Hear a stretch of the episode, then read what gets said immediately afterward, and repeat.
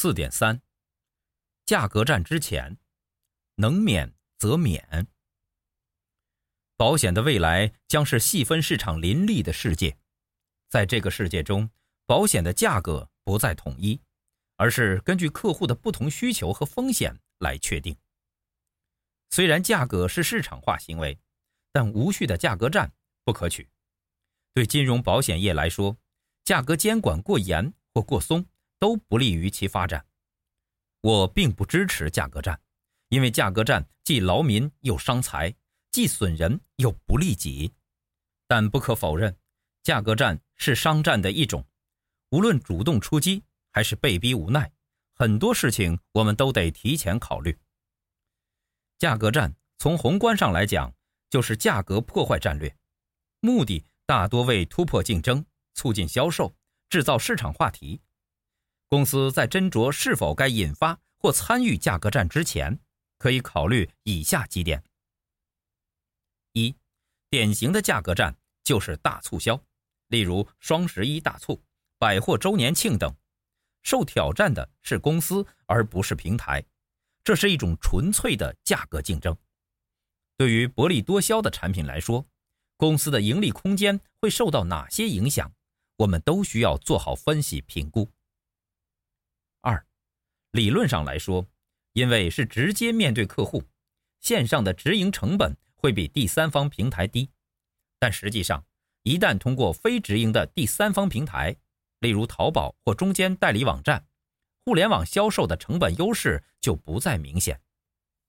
三，如果相同的产品在不同渠道存在价格差异，那么便会形成价格竞争，造成渠道之间的矛盾及客户的困扰。因此，将差异化产品与价格战配套是比较好的做法。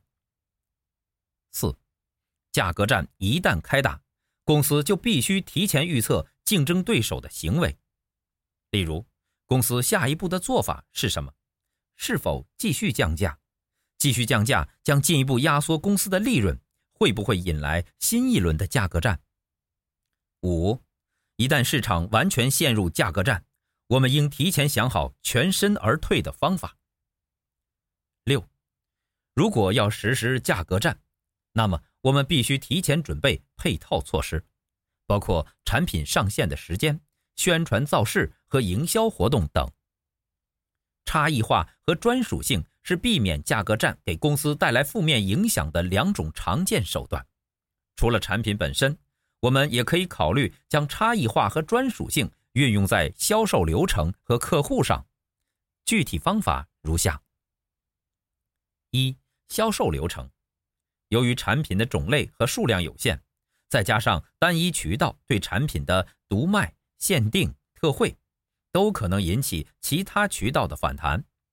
因此，我们可以选择从流程上实施不同渠道之间的差异化策略，例如让客户对特卖产品进行自行组合或组织社群，让客户参与团购等。二、客户将特惠产品。变成公司现有客户专享的产品。以上内容，如果你都认真考虑过，那么你就可以准备迎接价格战了。本节思考重点：有没有可以避免价格战的办法？